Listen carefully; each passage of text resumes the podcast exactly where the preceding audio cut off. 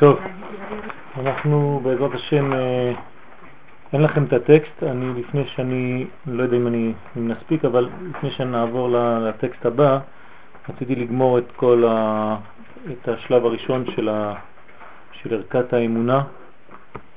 אה,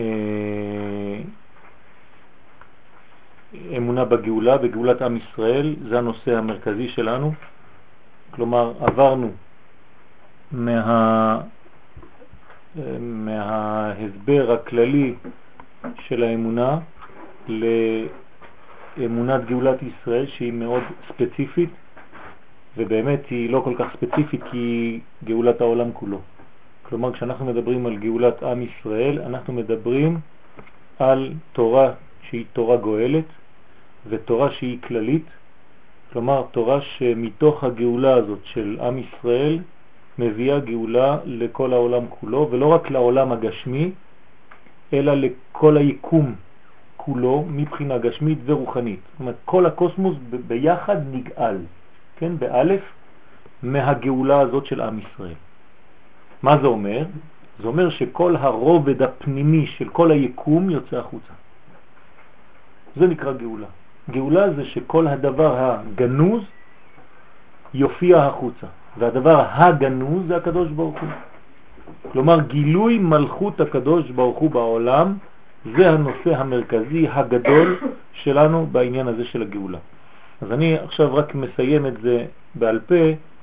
כל המעשים הטובים שהאדם עושה והם מביאים טובה לו ולעולם כולו, כלומר אנחנו יודעים שכל מעשה טוב שאנחנו עושים זה לא רק טוב לי ולמי שעשיתי טוב, אלא זה עושה טוב לעולם. למה?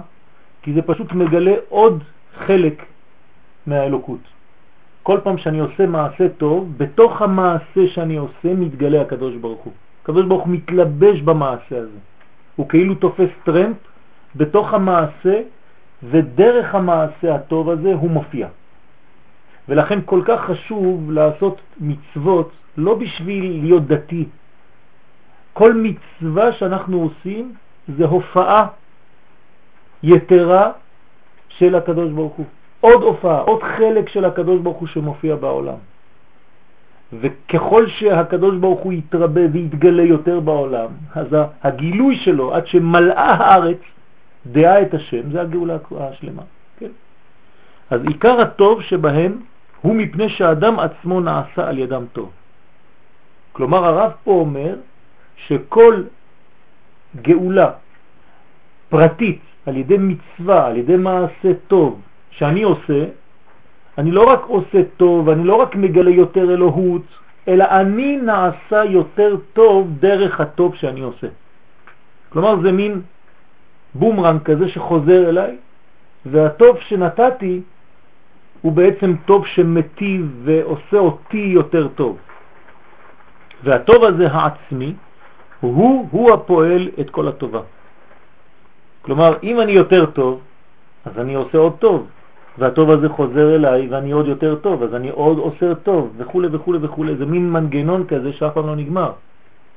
השוני בין שלב לשלב זה שאני תמיד נעשה טוב יותר. והלימוד שלי, האמיתי, הוא צריך להיות לימוד כזה. אם הלימוד שלי לא עושה אותי טוב יותר, אני צריך להפסיק. הלימוד הזה לא טוב. אני צריך להחליף, לשנות, לחפש לי רב אחר, לחפש לי חבר אחר בשביל הלימוד הזה, כי הלכה למעשה בחיים שלי אני לא טוב יותר, חז ושלום. אם אני מרגיש ואני יודע והאדם יודע שהוא טוב יותר, זאת אומרת שהלימוד הזה הוא טוב וצריך להמשיך אותו. אז הטובה הזאת מתפשטת בהתגלותה על ידי המעשים הטובים, ובזמן שהידיעה הזאת מתבררת לאדם, מיד הוא עומד על הרז הפנימי של כל המעשים וכל המצוות, כל חד וחד לפום דרגה. כלומר, אם אני מבין את הסוד הזה, שכל מצווה מחברת אותי יותר אל הבורא שמתגלה דרך המצווה הזאת, מצווה מלשון צוות, ולכן זה מחבר אותי להוויה, הוויה מתגלה כאן ואני נעשה טוב יותר. למה אני נעשה טוב יותר? כי האלוהים עובר דרכי ובעוברו דרכי הוא מטיב אותי. כלומר, אני יוצא גם כן גדול יותר, חוץ מהגילוי. אז אדם שמבין את, את הדבר הזה, כל אחד לפי המדרגה שלו, כן, אז הוא מבין בעצם את הסוד והוא יותר ויותר מבורר. מבורר מלשון בירור, כלומר הוא יודע איפה הטוב ואיפה הרע. כי זה מה שבאנו לעשות כאן בעולם הזה, לדעת איפה הטוב ואיפה הרע. מי שלא יודע איפה הטוב והרע, יש לו בעיה. אז כדי לדעת איפה הטוב ואיפה הרע, אה, צריך חוכמה. חוכמה עושה בירורים, כן? החוכמה זה לדעת מה לא. ומתוך החוכמה הזאת, כן, אז אני צריך לחיות יותר טוב. ערך כל פעולה הנעשית על ידינו, פרטית או ציבורית, כלומר, תיתנו לי למשל מצווה ציבורית. יש מצווה ציבורית שאתם מכירים? מה? מצווה ציבורית. אני, אני רק, אני בכוונה עושה את זה כדי לראות איפה אתן נמצאות בראש שלכם. מצווה ציבורית זה להקים מדינה, להקים מלכות. אנחנו לא חושבים, כל אחד חושב על התורה הפרטית, הקטנה, כן? זה לא ככה. זה לא ככה. הקדוש ברוך הוא, כן, דרך כל הפרטים שלנו, זה דבר גדול שיורד. כל מצווה נכון, יפה מאוד. יפה מאוד. כל מצווה היא ציבורית. אין דבר כזה מצווה פרטית, אין דבר כזה, זה לא קיים. למה? מי יכול להגיד לי למה?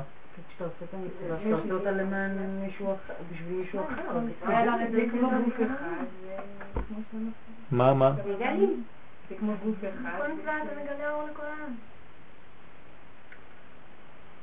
אה, אני אגיד את זה הפוך.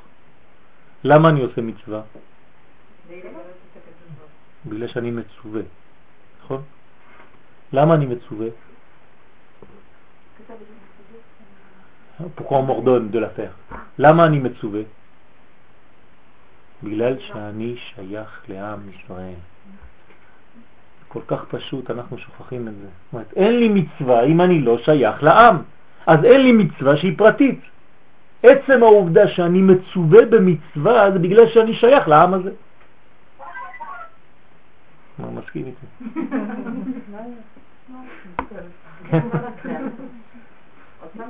תמיד, תמיד הכלל קודם לכל הפרטים.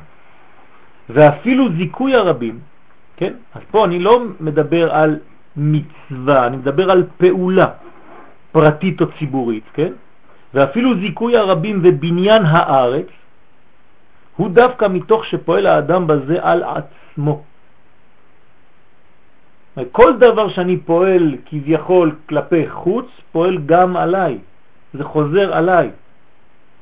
מרומם את נשמתו, אני יותר גבוה, אני יותר מרומם, אני יותר שמח, אני יותר מאושר, כי אני יותר מאשר, אתם זוכרות? אם אני מאשר את האלוהי, אני יותר מאושר. את נפשו בקרבו, אני מרגיש יותר את החלק הפנימי שבי. אני לא סתם איזה רובוט שעושה מצוות, וכמה מצוות שאני עושה אז אני רושם לי נקודות. כן? זה קטן, מצומצם מאוד, חבל לבזבז את זה ככה. החיים הרוחניים שבנפשו שהם כל מציאותה, זאת אומרת אין לי מציאות אחרת, כל כולי זה נשמה, כל כולי זה נפש, שחיה דרך הגוף שלי, דרך הפרטים שלי, אז כל זה הופך להיות, כן, יש לי, יש לי נגיעה ב, בעניין הזה, אני מבין מי אני. אני רואה את עצמי בפנימיות, אני יודע מי אני, הפנים שלי, כן, זה הדבר הכי קשה לראות, כמו הפנים של האדם. כן, הפנים של האדם לא רואים, נכון? אני רואה את כל הגוף שלי, אבל את הפנים אני לא רואה, כי הפנים זה הפנים. כדי לראות את הפנים מה אני צריך? מראה או מישהו אחר. זה הכוח של עם ישראל. מתעשרים, מתגברים, מתחזקים, כן? אז יש עושר גם בעין, כן? מכל הבחינות יש פרנסה, יש שפע שיורד מלמעלה. מתבגרים, מתגברים, מתחזקים, מקבלים ערך חיוני של חיות, של חיים, מציאותי, מאיר, על ידי הטוב שהאדם פועל. כלומר, יש רק להרוויח. כל פעולה, כל מצווה זה רק רווח, נטו. אין הפסד כלום. כל מצווה שאני עושה זה עוד שפע שיורד לעולם הזה.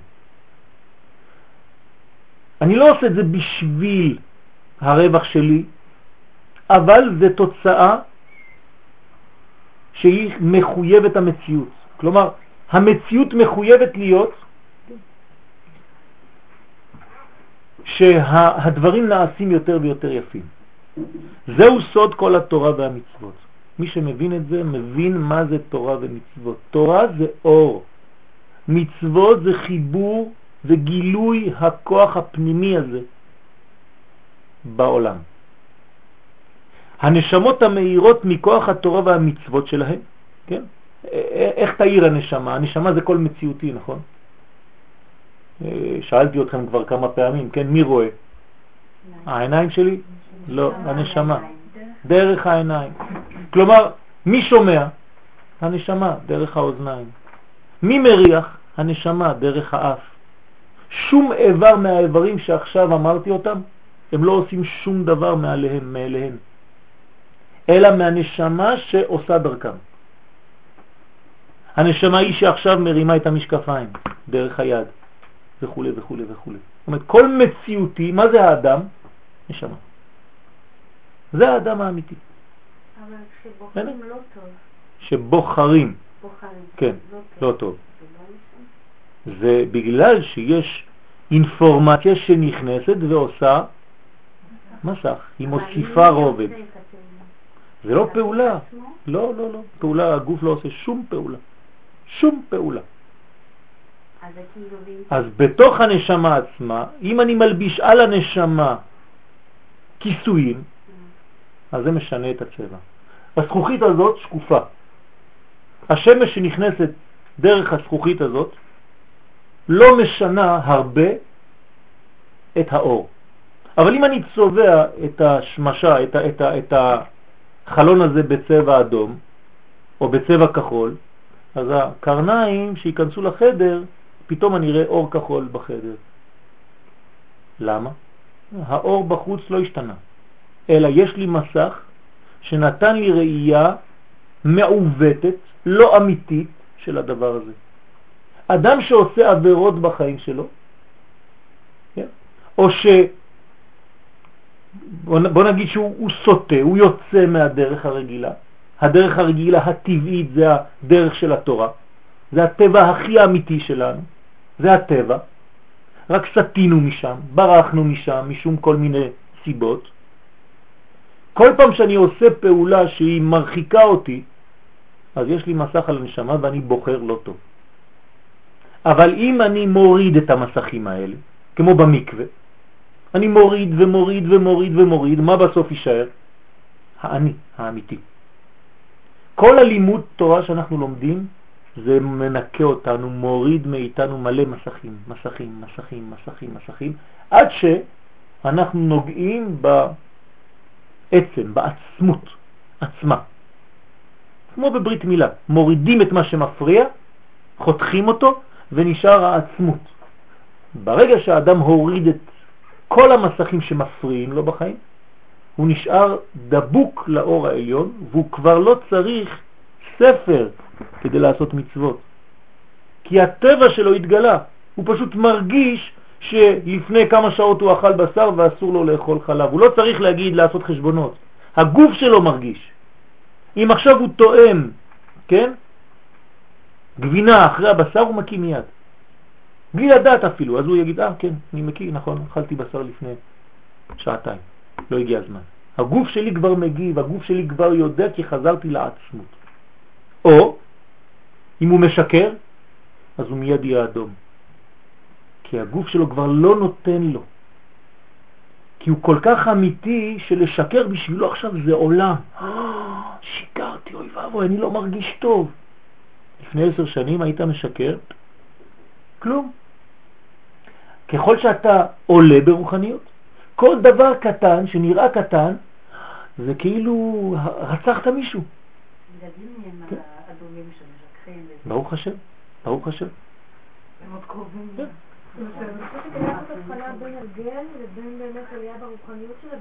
בין הרגל זה, רובוטיזציה של הדברים, אני לא מדבר על הרגל. זה לא טוב, זה לא טוב. צריך תמיד לחשוב, אף פעם לא לעשות את הדברים כהרגל, אף פעם. דוגמה לברך על דברים. פעם בעבר שלי לא הייתי מברכת. כן, היום ברוך השם אני יודעת שאני צריכה לברך, אבל אני לא חושבת שזה בא מרמה רוחנית, אלא התרגלתי לברך לא. לא, לא, לא. כתוב בגמרא, כל העושה תפילתו קבע, אין תפילתו תחנונים. יש שלושה פשטים בגמרא, אני לא אביא את כולם עכשיו. אחד מהפשטים שם זה שאדם שחוזר על אותו דבר כמה פעמים ואפילו אומר את אותם מילים וחושב את אותה מחשבה שהוא חשב אתמול בזמן שהוא אמר את אותה ברכה, למשל אני באמצע העמידה ואני אומר ברוך אתה השם מקבץ נדחי עמו ישראל. אם אני מכוון היום כמו שכיוונתי אתמול, התפילה שלי לא טובה. כל יום, כל תפילה אני צריך לחשוב על משהו אחר בתוך אותן אותיות. שום דבר לא השתנה, אבל כל מהותי השתנתה מאתמול להיום, לכן גם הכוונה שלי צריכה להשתנות. אני לא חוזר על אותם דברים אף פעם. אסור. סכנה. לא, אני לא מדבר על הכוונות. כוונות זה אף פעם לא נגמר. מי שלא יודע מה זה כוונות, אז הוא חושב שכתוב כוונות, אז זה כוונות הרשש, יש לך כך וכך וכך וכך וכך וכך וכך ונגמר הסיפור. זה לא נכון. אתה יכול לכוון כל החיים שלך, ואף פעם לא תשיג, כי כל פעם אתה יכול להוסיף עוד משהו ועוד משהו ועוד משהו ועוד משהו. אבל זה קורה שלפעמים זה אותו דבר. אז יש בעיה. זה לא צריך להיות אותו דבר. כל העושה, זה מה שאומרת הגמרא, כל העושה תפילתו קבע, קבוע, אין תפילתו תחנונים, זה לא, זה לא אמיתי. זה לא טוב. אז צריך לשפר. כל מה שאני מברכת על המים, אני צריכה... בוודאי, בוודאי? בוודאי. את שומעת מה את אומרת? ברוך אתה. אני שומעת, אני שומעת, לא, את יודעת מה אומר כל מילה? ברוך אני משתדלת. אתה. אז כל יום זה מוסיף משהו. זאת אומרת שהיום היית צריכה ללמוד עוד משהו חדש. על אותה ברכה. נכון. על כל החיים שלך, לא על אותה ברכה. וממילא זה יופיע באותה ברכה. זאת אומרת, אם אני לומד היום שברוך זה קשור, שאתה זה, זה, זה אותיות עת וה', לא חשוב, כן, נגיד, שהכל נהיה בדברו. כן, מי חושב שהכל נהיה בדברו? אתה סתם אומר שהכל נהיה בדברו, נכון? לא, תשמע. שהכל, הכל, הכל, אין שום דבר בעולם הזה, אני, על כוס מים, כן? שהכל, איפה הוא, ממה הוא נהיה? רק מהדיבור שלו. מפחיד, נכון? אפילו את הכוס מים אין חשק כבר לשתות, כן? אנחנו לא חושבים, אנחנו אומרים מילים, זורקים מילים, כן? שהכל נהיה בדברו, בור פלא עת, בור פלא דבר, מה מברכים על זה? שהכל יהיה... כן, אז אה, להקשיב, להקשיב, וכל רגע תראי שיש משהו חדש. לא בגלל שאת ספציפית על הברכה הזאת מתמקדת, אלא בגלל שאת השתנית מאתמול להיום, את חייבת, אם לא זה לא טוב. אם אני אתמול והיום אותו דבר, בזבזתי יום, חבל. אז ממילא אם אני משתפר היום לעומת אתמול, אני אדם יותר טוב, מדבר יותר יפה, עושה פחות שטויות, יותר הוגן, יותר ישר, יותר מוסרי, אז גם הברכה הקטנה הזאת תשתנה, לבד. כי אני אחשוב בזמן הברכה עם המדרגה של היום, ולא עם המדרגה שהייתי בה אתמול. בסדר? אתם רואים, נגיד, את אותו סרט, אבל אתמול הייתם בקולנוע, היום אתם בבית, מחר אתם אצל החבר. אז זה שונה. זה אותו סרט, נגיד, אותן אותיות, אבל תמיד במציאות אחרת. וכאן זה עוד יותר פנימי, כי שם זה רק חיצוני להיות כאן, כאן וכאן. כאן יש שינוי מהותי פנימי. גם כשאתה רואה את אותו סרט כמה פעמים. כל פעם אתה רואה דברים אחרים. נכון, נכון. שיעור, תקשיבו לשיעור בדיסק. כל פעם אתם שומעים דברים שלא שמעתם אתמול. ואתה שואל את עצמך, ריבונו של עולם, למה לא שמעתי את זה אתמול? איפה הייתי? עבר לי ככה אתמול. הוא אומר אבל זה זה הכי חשוב, ואני חשבתי שזה זה הכי חשוב, כמו בטקסט, כן, אני צובע בצהוב את הספרים שלי. כל מה שצבעתי בצהוב שנה שעברה, כל מה שהשארתי לבן, השנה מעניין אותי יותר. למה? כי, כי אני, אני, אני משתדל להתקדם. אז כל הדברים האלה זה מאיר מהמצוות. הן הדוחות את החושך, ודבר כזה דוחה את החושך. מעט אור דוחה הרבה חושך. התורה דוחה חושך, היא מסלקת חושך. חושך זה שכחה, זאת הנטיות. אני יותר זוכר, כי אני יותר קרוב לזיכרון שלי, הטבעי, כי אני חוזר אל עצמי. כן? כמו בתוך הבטן, שכבר למדתי את כל התורה כולה, רק שכחתי. אז כמה שאני מוריד את המסכים שהשכיחו ממני את התורה, אני חוזר למהות שלי, לזהות שלי, אז אני זוכר יותר, הזיכרון שלי עובד. כל העבודה שלנו זה זיכרון, נכון? לחזור לזיכרון המהותי, מי אני. ומי אני? נשמה. מה יש בתוכי? אור של הקדוש ברוך הוא. אם אני זוכר, זוכר, זוכר, זוכר, זוכר, אני יודע עד איפה. יש ברבי נחמן מברסלב עליו השלום, הוא מספר סיפור, כן, על כמה זקנים, שכל אחד עושה תחרות ממתי הוא זוכר את עצמו. כן? אז אחד אומר, אני זוכר כשהייתי בגיל שלוש. אז כולם איזה יופי וזה. השני בא אומר, אני עוד יותר טוב, אני זוכר כשנולדתי. איזה יופי. השני אומר, אני, השלישי אומר, אני זוכר כשחתכו את חבל הטבור מהאימא. ואחד אומר, אני זוכר כשהייתי טיפת זרע, וכו' וכו'. כל אחד חוזר, חוזר, חוזר, חוזר, חוזר אחורנית. אז בעצם זה מדרגות מדרגות של קדושה. כלומר, האדם באמת צריך לדעת אפילו מה הוא היה לפני. כן, לפני שהוא בתוך, בתוך, בכלל טיפת זרע כזאת. לפני. על ידי עבודה. כלומר, התורה, לימוד, מנקה. מי שלא לומד לא מבין את זה, כי הוא לא נכנס לניקיון. לימוד התורה מנקה אותי כל יום, כל יום, כל יום, כל יום. זאת אומרת שכל יום אני זוכר יותר ויותר ויותר ויותר, ואני יודע מי אני. עד שורשים שאפילו אי אפשר לדמיין. לכן, לאו דווקא בשביל אנשים, כן, בשביל הגברים, כן, גבר שלא לומד תורה, הרמב"ם מאוד מאוד מאוד מחמיר, הוא אומר כאילו נולד בשביל כלום. אני אומרת נכון, כן? מה עם אנשים שלא לומדות כל יום? זה לא חשוב. לא, אבל לא זה לא, כדי לא לחזור לשגרה, ולשנות כן. את התפיסה. זה לא כל כך חשוב, זה לא כל כך חשוב, כי אצל התורה, אצל האישה יש מנגנון אחר. אני עכשיו מלמד אתכם באופן כללי, כן? האישה יש לה מנגנון אחר, היא לא צריכה גם כן פטורה מתפילה, אז נשים היום מתפללות תפילה אחת ביום, כן? כי הן רוצות, אבל uh, על פי דין, כל המצוות שקשורות לזמן, האישה פטורה. אבל בנות ישראל רוצות להתקדם, רוצות לעשות משהו, אז הן עושות, עושות פעולות. חשובות מאוד, כן? לומדות תורה, דור מיוחד יש לנו, שנשים רוצות ללמוד תורה ואפילו יותר מגברים. אז כל דבר כזה, כל לימוד תורה, בשביל גבר צריך לדעת שגבר שלא לומד תורה הוא כאילו נברא לשווא. הרמב"ם מאוד מחמיר את זה. הוא אומר זה חומר שלא מצא את צורתו. כאילו נפט שאף פעם לא ראה בחיים שלו אש, גפרור. אותו דבר, הנפט הזה לא שווה כלום. כי הנפט מתחיל לחיות כשהוא רואה גפרור, כי הוא בא בשביל כוח בעירה, לחמם, לעשות פעולה. אדם שעוד לא זכה ללימוד התורה, לא זכה לשכל, הוא לא שכלי עדיין, כאילו נברא לשווא. קשה מאוד.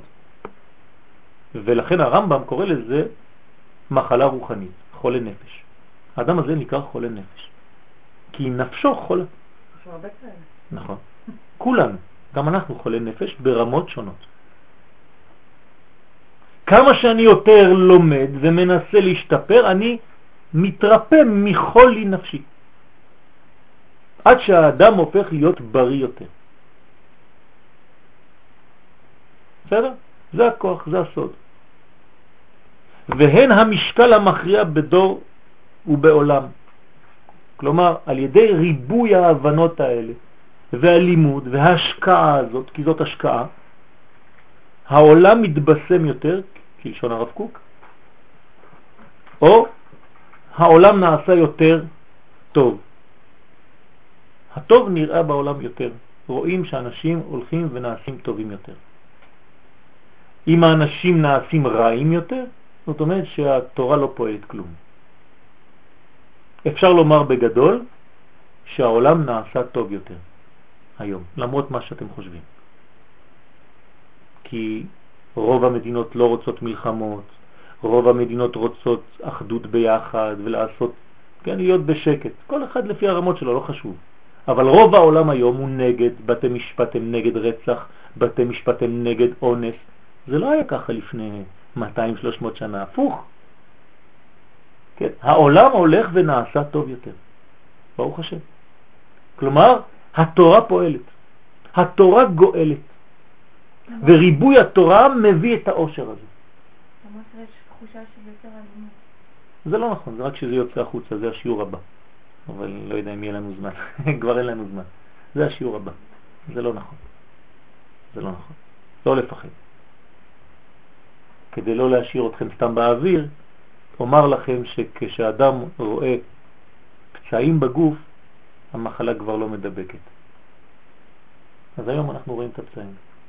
אז הכל יצא על האור. ברכה גדולה. מגעיל, אבל ברכה גדולה. כל המחלה שהייתה בפנים יצאה החוצה, יוצאת החוצה. איזה יופי. כשזה היה בפנים לא ראיתי כלום, לא ידעתי, זה היה סכנה גדולה. עכשיו זה הכל בחוץ, הכל נראה, אפשר לגעת, זה בחוש, רואים איפה הרע, איזה ברכה גדולה. לדעת איפה הרע ולמקד אותו, לגעת בו. סכנה כשאתה לא יודע איפה הרע והוא בפנים והוא מעורבב בטוב, לך תחפש אותו. וכשהפעולה לאחר מכן פועלת וקולעת למטרתה, גמילות החסד הועילה. כלומר, אם אני עושה חסד, ולא רק שאני עושה חסד, אלא אני דואג שהחסד הזה יגיע לאן שהוא צריך להגיע, לאדם שצריך, אז הגמילות החסד הזאת הועילה, זה לא סתם איזה חסד שאני זורק באוויר כדי להגיד עשיתי. אתה דואג שזה יגיע למקום החסר? זה חסד אמיתי. הבניין נבנה, התיקון הציבורי נעשה. מי פעל זאת? הנשמה המאירה. הנשמה מדריכה אותי לעשות חסד. היא אומרת לי, תכניס את היד לתוך הכיס, תוציא כמה שקלים ותיתן למי שצריך. הנשמה אומרת לי את זה. או אני שומע, או אני לא שומע. אם אני שומע, זאת אומרת שאני יותר קרוב אליה. אז כל פעם שהיא מדברת איתי, אני שומע מה היא אומרת לי. יש לנו דיבור ביחד, יש לנו קשר. אם אני ברוגז, כל אחד לא מדבר עם השני, אז הגוף והנשמה לא מסתכלים אחד בשני, הם ברוגז. אז הגוף עושה מה שבא לו, לכאורה, כן? כי יש הרבה קליפות, והנשמה נותנת שידורים, והגוף לא מבצע את השידורים של הנשמה. זאת אומרת שיש שיתוק. בעולם שלנו, חד ושלום, אנחנו אומרים שהאדם הזה הוא, יש לו בעיות מוטוריות, נכון? הפנימיות אומרת לו תעשה ככה והוא לא מצליח להתקרב לדבר הזה, משכן. זה אותו דבר למי שלא עושה מצוות. יש לו בעיות מוטוריות נפשיות גדולות מאוד. הנשמה אומרת לו תעשה ככה והוא לא עושה אף פעם ככה. אז לא נראה, לא רואים את זה בחוץ, הוא נראה אדם טוב, יפה, בריא, אבל הוא חולה גדול מאוד. כי הוא יוצא, הוא לא שומע לשידור של הנשמה. והנשמה מדברת ומשדרת כל רגע, 24 שעות ביממה. היא לא מפסיקה אף פעם. אין שינה בנשמה, היא תמיד ערה. אפילו כשאני ישן, הלב שלי ער. אתם מכירים את הפסוק בשיר השירים, נכון? אני ישנה וליבי ער, כל דודי דופק. מה זה כל דודי דופק? הנשמה. בפנים היא תמיד דופקת, תפתח לי, פתחי לי אחותי, רעייתי, יונתי, תמתי. אז עד שאני מתעורר לפעמים, לוקח לי זמן, כן, פשטתי את קוטומתי, חחל בשינה. קמתי אני לפתוח לדודי, איזה חידוש, אבל דודי חמק עבר. קשה, כן, הפגישה קשה מאוד. מי שפוגש את נשמתו הוא עשיר. זה נקרא גאולה. צריך לפגוש את הנשמה, או לתת לנשמה לצאת, להתבטא. לא לאסור אותה, לא לסגור אותה. זה יציאת מצרים. יציאת מצרים זה לתת לנשמה ביטוי. מי שלא נותן לנשמה שלו ביטוי נשאר במצרים. היום, בלי מצרים, בלי המקום. בנפש הוא במצרים, הוא במצרים, הוא בבית כלא. לא יכול להוציא החוצה. כן, אז דיברנו בפסח שאחד מהכיוונים של הוצאת הביטוי הנשמתי זה דרך הדיבור. כן, כל המרבה לספר, הרי זה משובח, כי, כי אתה מוציא, אתה מגלה מה יש בתוך הנשמה הזאת, היא רוצה לצאת. אז מדי פעם כל עם ישראל מתחבר, יושב בשולחן, סביב השולחן, ואומר בדיוק מה שהנשמה אומרת לו להגיד. למה? אז חלק בגלל שזה כתוב בהגדה, אז הם קוראים, אבל חלק בגלל שזה טבעי. כלומר, אם הילד בפסח אומר מה נשתנה הלילה הזה מכל הלילות בגלל שזה כתוב בהגדה של פסח, זה מדרגה. אבל אם הילד שואל את זה בגלל שבאמת הוא רוצה להבין, תסבירו לי מה זה היציאת מצרים הזאת, זה כבר לא כתוב בהגדה, אבל זה השאלה האמיתית. לא בגלל שכתוב טקסט. אז אנחנו שרים, מה נשתנה? מה שכתוב, כן. הלילה, אז נו תגיד, תגיד, הנה כתוב. כן, זה מדרגה קטנה. אני צריך לשאול את עצמי, את עצמי, כן, אפילו אני לבד, אומר הרמב"ן, כן, וספר לעצמי מה זה, מה, מה קורה כאן היום. אז הנשמה מהירה. הדיבור והמעשה ערכם הוא טכני ביחס לפעולת הנשמה בהכרעתה. כל מה שאני עכשיו אומר, הדיבור, המעשי, כל זה זה טכני. מי עושה, מי פועל באמת הנשמה? הנשמה היא הפועלת, היא החיה באמת. עוד פעם, היא אף פעם לא ישנה. רק הגוף יכול להירדם. ומי שנרדם מראה שהגוף שלו שולט יותר על נשמתו. בסדר? יש לכם אנשים שלא יכולים להחזיק מעמד, הם תמיד נרדמים. אצל האדם הזה הגוף תופס מקום גדול מאוד והנשמה עטופה, עטופה וחסומה. אז אומרים לו תישן, תישן, כן? אז הוא מסכן כמו תינוק, הוא יושן, הוא לא יכול. או אם יש שידור יותר מדי חזק של אור תור, תורני, אז מלמעלה מרדימים אותו בכוונה. כי הוא לא מסוגל לקבל את האור, אז הוא הולך לישון. באמצע השיעור. הוא נרדם. תשימו לב, יש אנשים, כשאתה מתחיל לומר מילה של תורה, הם נרדמים. תדבר חול במשך 20 שעות, שום דבר, לא ישן. תורה, כמה מילים, מיד העיניים נעצמות. מיד. מאוד מאוד מיוחד הדבר הזה. זה אדם שלא מסוגל לקלוט רוחניות, אז מרדימים אותו. עד שהוא יהיה קצת יותר מסוגל, אז הוא נשאר ערני. וקצת יותר מסוגל נשאר עוד ערני, עד שאנשים לא ישנים. יעקב אבינו לא ישן במשך 14 שנה. לא ישן. אז איך יכול להיות אדם כזה? הוא ימות, נכון? כן, תלוי איפה אתה נמצא, באיזה מדרגה אתה נמצא. אפשר לא לישון, אפשר לא לאכול. משה רבנו לא אכל 40 יום, לא קרה לו כלום. לא עשה דיאטה, חזר אותו דבר, כל שום דבר, אין בעיה. אנחנו לא מבינים את הדברים האלה, זה נראה לנו רחוק, כן, זה משה, זה לא אנחנו, זה לא נכון. אני צריך להגיע למדרגה, כן, הכי גבוהה שאני יכול להגיע, ואפשר להגיע למדרגה כזאת, אפשר להגיע למדרגות כאלה. מלבד כל זאת, יש השלכות רבות לעשייה עצמה ולסגנונות הדיבור. זאת אומרת, עכשיו אני קצת יוצא החוצה. ודיברנו על הנשמה, זה, זה גדול, זה, זה, זה אינסופי, זה אי אפשר להבין, אי אפשר לתפוס. אבל בסגנון שלי, כלומר, כשהנשמה מתלבשת בביטוי גשמי, למשל בדיבור, למרות שהדיבור הוא עדיין רוחני, כן? כי האותיות איפה הן? זה עדיין רוחני. זה יותר רוחני למשל מעשייה, הדיבור. עובדה שלמשל להרביץ למישהו, אתה לא תלך להרביץ לו, נכון? קצת קשה לך. אבל לדבר עליו לשון הרע, לא אכפת לך. כי אתה לא מרגיש שאתה הורג אותו גם כן.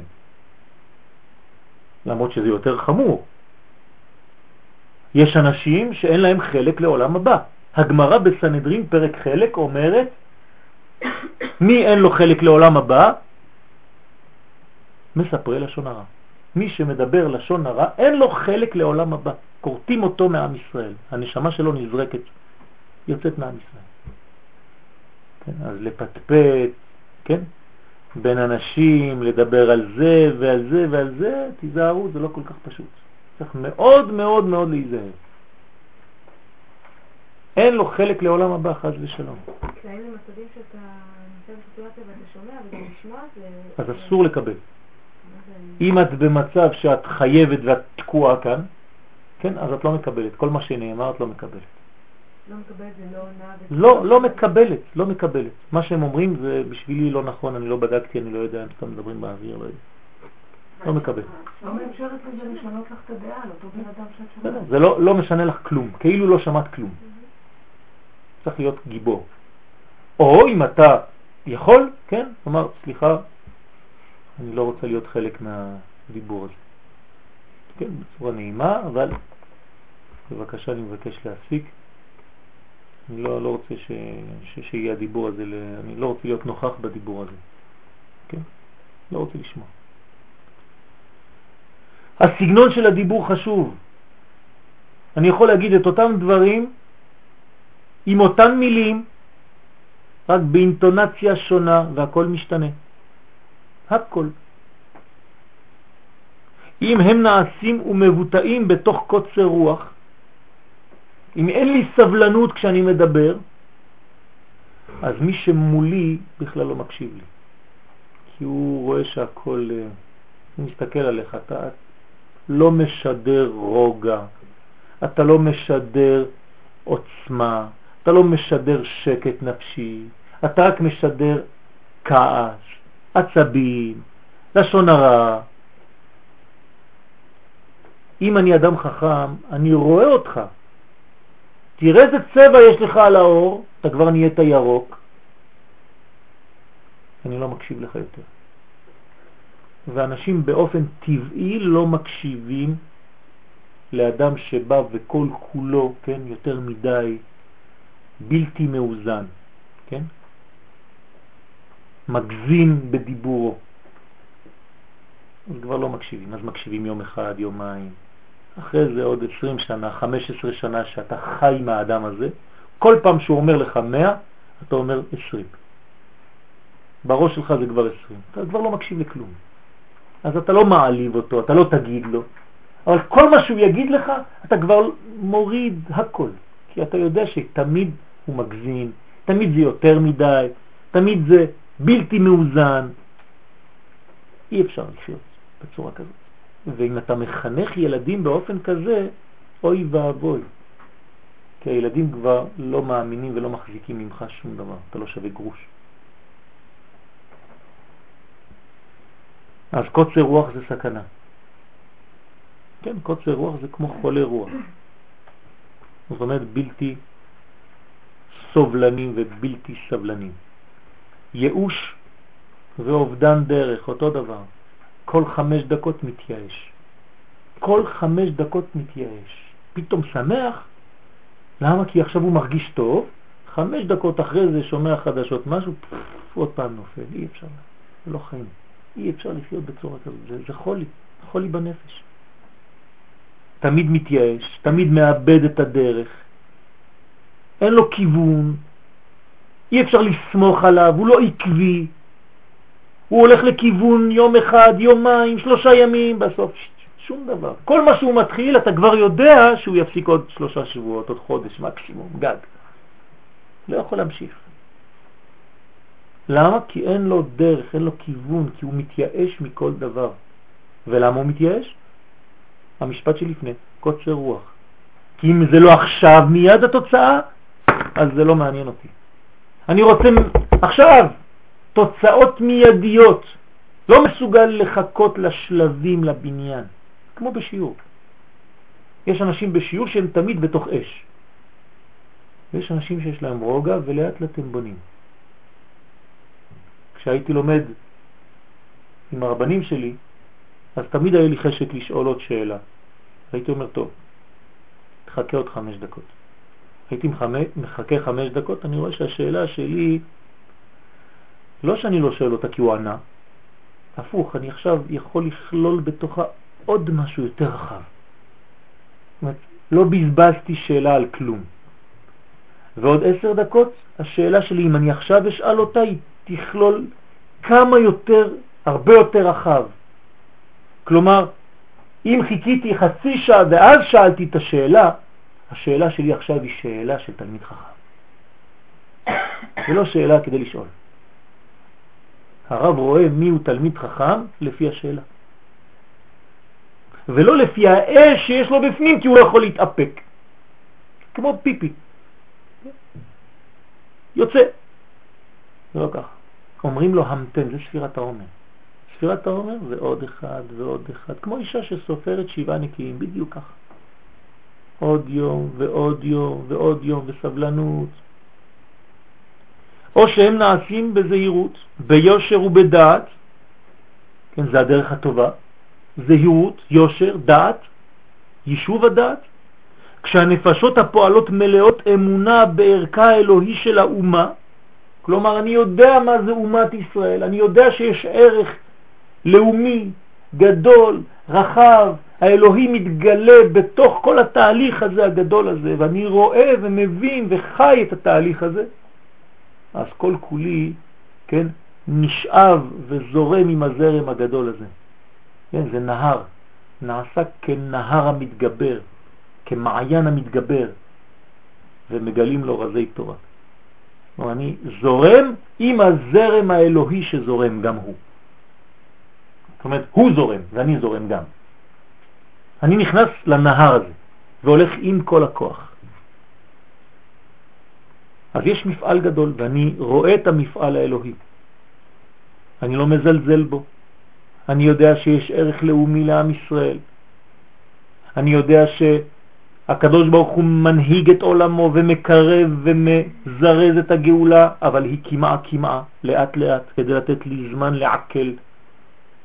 אני לא יכול לתת לתינוק לאכול בשר, אני צריך לתת לו לשתות חלב, ועוד מצומצם ובטמפרטורה שהוא צריך, לאט לאט.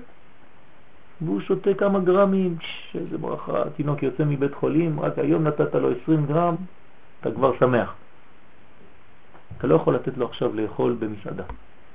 אז אותו דבר בעניין הגאולה.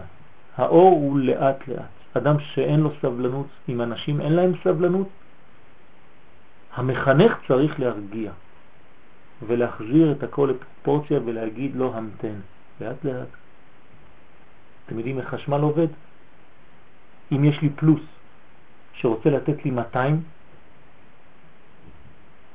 ויש לי מינוס שהפלוס צריך להגיע למינוס כדי לסגור את המעגל החשמלי, ככה זה עובד חשמל.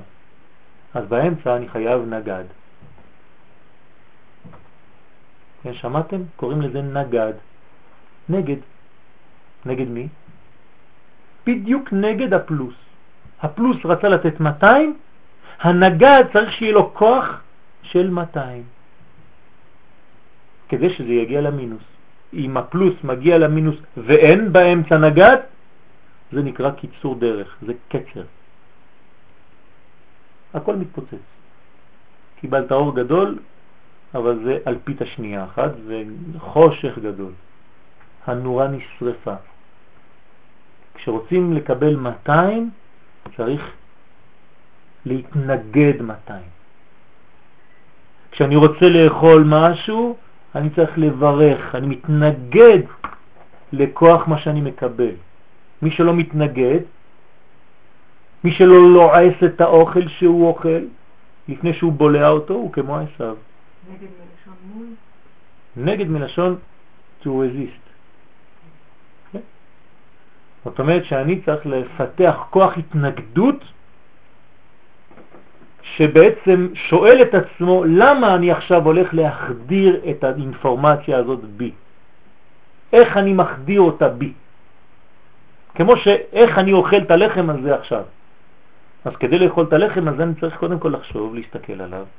כן, ראיתם פעם אדם רוחני מברך? הוא לא לוקח ומכניס, הוא מסתכל. אתם שואלים אותו, טוב, מסכנים, יש להם זמן, אלה הם מבזבזים כל היום, כן? הוא מסתכל קודם כל על האוכל, ככה. לפעמים הוא מזיז קצת את הראש, כן? הוא לאט לאט, זה כוח התנגדות. ואחרי זה כשהוא מברך, זה לוקח כמה, כן? ברוך, אתה שומע כל מילה, זה כוח התנגדות, לאט לאט. אתה בא, כבר נכנס התפוח והכל, הברכה אחר כך, בעזרת השם. תת קרקעית, לא שומעים אותה. כן?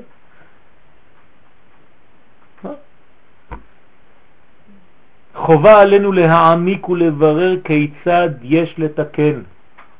כלומר, אם אני היום הזה עובר ואני לא בודק איך אני יכול לתקן יותר, לא רק את עולמי הפרטי שלי, אבל את עולמי הגדול, כי בעצם בתיקון שלי אני מתקן עולם גדול. זה לא שאני בורח ממה שיש לי לעשות אני, אבל אם אני לא בודק את הדברים האלה, אם אני לא עושה עבודה בעצמי, להוכיח ואף להילחם, כן, להוכיח, כן, הוכיח תוכיח את עמיתך. לא כתוב תוכחה. מי שמוצא לי פסוק שכתוב תוכחה, אני אתן לו מה שהוא רוצה. כתוב הוכחה. כלומר, אל תבוא ותוכיח את עמיתך מלשון תוכחה. תגיד לו, למה אתה לא עושה ככה ולמה אתה לא עושה ככה? לא, תוכיח. תוכיח זאת אומרת, תגלה, תביא פסוקים, תדבר איתו, כן, תביא הוכחות, תהיה, תהיה. זה נקרא הוכחה. ואף להילחם, צריך להילחם. רוב הזמן נגדנו, נגד עצמנו. כן, זו המלחמה הגדולה. כדי לאגור צריך להילחם. אנרגיה. כשאני אוכל לחם, אני מלחים את האלוהי בי, לשון הלחמה. סודה. כן? לחם זה הלחמה של הנשמה בגוף. אולם קודם לכן יש להעמיק ולברר מהי סגולת האומה. אז לפני שאני מתחיל תקל, לפני שאני מתחיל הכל, אני צריך ללמוד שיעור שלם על למי אני שייך. מי זו האומה שלי, מי זה כנסת ישראל, מי זה עם ישראל, אני לא נכנס ככה ישר וזה, אני צריך ללמוד, זה לימוד אמונה, זה מה שאנחנו עושים פה. בשיעור הזה בעזרת השם אנחנו לומדים מי זה עם ישראל, מה זה עם ישראל. זה נקרא אמונה, מי שלא מבין את הדבר הזה, מי שלא לומד את הלימוד הזה, אז הוא עושה תנועות, הוא עושה אקט, הוא עושה פולחן, הוא עושה כל מיני מצוות, הוא עושה כל מיני דברים, אבל הוא לא יודע מה זה שייך, מאיפה זה בא, מאיזה כוח הוא עושה את המצוות האלה. עוד השבוע שמעתי שלעשות מצוות זה עושה אותך יהודי. כן, חד ושלום. אני תמיד למדתי שבגלל שאני יהודי אני עושה מצוות. זה לא בגלל שאני עושה מצוות שאני נהיה יהודי. לא ראינו דבר כזה. כי גם החתול שלי ניסיתי, אבל זה לא עבד. כן? אני עושה מצוות בגלל שאני יהודי, צריך לדעת איפה השורש. בגלל שאני שייך לעם ישראל, אז מתוך זה, מכוח זה אני עושה מצוות. אבל לא בגלל שאני עושה מצוות אני אהיה יהודי, אני נולדתי יהודי בגלל שאמא שלי הייתה יהודייה, נקודה. זה לא? לא, זה לא ברור בכלל. זה לא ברור בכלל. יש אנשים שחושבים שהמצוות עושות אותך יהודי. ואם אתה לא עושה מצוות אתה לא יהודי. זה לא נכון. רק מה, מה שכן נכון, וצריך לדייק, זה שכשאתה עושה מצוות אתה מגלה יותר את העם הזה, את הבחינה האלוהית הזאת. זה כן. על ידי האקט הזה של המצווה והמחשבה שיש בה, כמובן, כוונת המצווה, אז אני מגלה יותר את פנימיותי, את עמי, את שורשי, זה כן. ומי שלא עושה מצוות, אז הוא סוגר את זה. הוא יהודי, אבל בפנים. הכל בפנים גנוז, סתום, והוא מתפוצץ מבפנים, כי הוא לא מגלה את זה החוצה. אז הוא יהודי בלב, אני יהודי בראש, אני יהודי בלב. היהודות שלי היא בפנים, אני לא צריך לגלות את זה החוצה, טעות. כשדבר הוא פנימי ואתה לא מגלה לחוץ, אז אתה סגור, אתה נחנק מבפנים. כן, ומי שאומר לכם דבר כזה, אז תגידו לו, אז למה אצל האישה ואצל הבעל, וכשאתה יושב בשולחן אתה לא עושה אותו דבר? תהיה גם כן רעב בלב, אל תאכל. תהיה גם אוהב בלב, אל תראה. אה, שם אתה לא יכול, נכון? אתה רוצה שזה יהיה פיזי, אתה רוצה שזה יעבור להלכה למעשה, גם ככה ביהדות. כשנתתי לך שקל, אתה רוצה לעשות מהשקל הזה עשר אלף שקל, נכון? אם לא, אז אתה משוגע. ככה זה, זה עסק. האדם צריך לעשות מקצת הרבה, אותו דבר בתורה. אנחנו קוראים לתורה עסק, לעסוק בתורה. נותנים לך שיעור, מזה, משיעור אחד אתה צריך לכתוב כמה דפים עכשיו. ככה זה. אתה עשית מזה עסק, עשית מזה ילדים, עשית מזה חידושים. אם אתה לוקח את התורה ואתה מניח אותה בקרן זווית, מתייבשת. אותו שקל, כן, ההוא כבר עשה עשר אלף שקל ואתה עדיין עם השקל הזה שמת אותו מתחת לכרית. אתה לא מבין כלום. ההוא הלך עם השקל הזה, קנה בזוקה, מכר אותו בשניים, קנה שניים, מכר אותו בארבע, וכו' וכו'. תעשה אותו דבר בתורה. אותו דבר תעשה בתורה. ולכן יש לנו מצווה. כשאני שומע א', אני צריך ללמד את האלף הזה, או לבן שלי, או לבת שלי, או לאמא שלי, או לאבא שלי, או לחברה שלי, או לשכן שלי, או לזה וזה וזה וזה וזה וזה. אז זה עושה עבודה. אני קצת מפחיד אתכם, אבל תדעו לכם שאם עם ישראל לא כל כולו בתוך המנגנון הזה, זה בגלל, בגלל כל אחד ואחד מאיתנו. אני לא עושה כלום. השכנים שלי לידי עשר שנים, כל אחד שיחשוב מה שהוא רוצה, כן? אין לי השפעה, אין לי כלום, אז מה אתה עושה? מה אתה עושה? זה לא ככה עובד. הקדוש ברוך הוא מחכה שהאור שלו יתגלה לעולם. אנחנו רוצים משיח.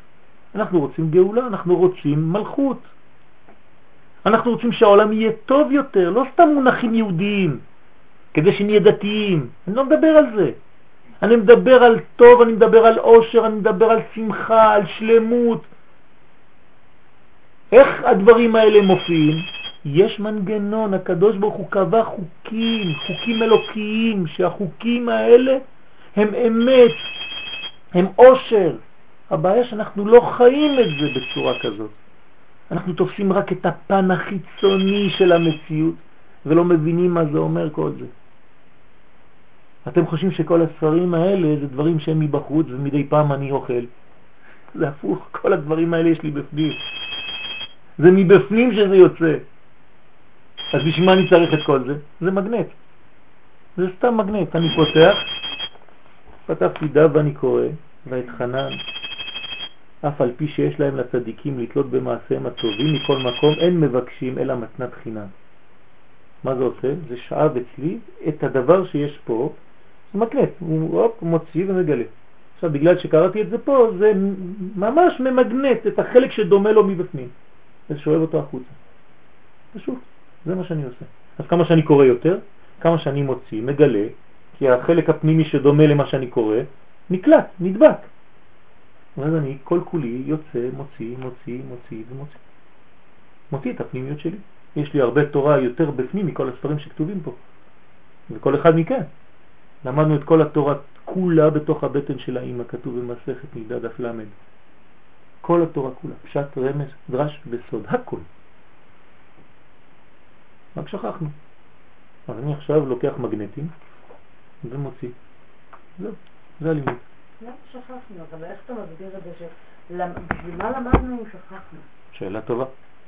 הקדוש ברוך הוא עשה שנשכח כדי שנחזור. למה? לא היה יותר פשוט שלא נשכח ושפשוט נהיה שם? מאוד פשוט, נכון, נכון. אבל לא היית, לא היית, אני אתן לך דוגמה. אם אני פותח מסעדה היום ואני מזמין אותך לאכול, ואת באה לשלם ואני אומר, לא, אנחנו שכנים. מחר עוד פעם, את באה לאכול, בסוף הארוחה את אומרת לי, טוב, היום אני משלם. לא, אנחנו שכנים. את תבואי בעוד שבוע? לא. הנה, את אומרת לעצמך, נתת תשובה, למה לא? כי לא נעים. יפה מאוד, אותו דבר. לחם ביזיון, אותו דבר. הקדוש ברוך הוא לא רוצה שתגיעי למדרגה הזאת כי לא נעים, כמו שאמר. אז הוא אומר לך, תעבדי. אז אני מוריד לך את הזיכרון הזה. אבל זה, אבל זה הכל, כאילו... הכל, הכל. ואז הוא אומר לך, עכשיו תזכרי, תעשי עבודה של זיכרון, וכשעכשיו תשיגי, יהיה לך לחם ביזיון? לא, יהיה לך שמחה. זאת אומרת שזה נשאר ברשימו, יש לך את, בתת מודע את הזיכרון הזה, אבל נותנים לך עבודה, כשתעשי את העבודה הזאת היא מאושרת, כי את עבדת כדי לקבל את זה, נכון? אז יהיה שונה לחלוטין. זה מה שאנחנו באנו לעשות. אז אנחנו צריכים לברר מהי סגולת האומה, מהותה ותוכן חייה. מה זה אומת ישראל, ממה היא עשויה, מאיזה שורש, מאיזה חומר, מה התוכן של החיים שלנו. לאור בירור זה ומתוכו יתברר כיצד מוכיחים. בלי זה אי אפשר להוכיח. כלומר, אם אני לא יודע, אני לא יכול להוכיח. אני לא יכול לבוא ולהגיד, כתוב בספרים. כן? אני צריך לדעת על מה אני מדבר, וכדי לדעת על מה אני מדבר צריך לדעת ללמוד. גם ללמוד צריך לדעת. צריך ללמוד ללמוד. וכשנלמד ללמוד, כשנאהב את הלימוד, כשנתחבר ללימוד בעצם נתחבר לעצמנו. ומתוך זה נוכל לגלות את האור. תודה רבה.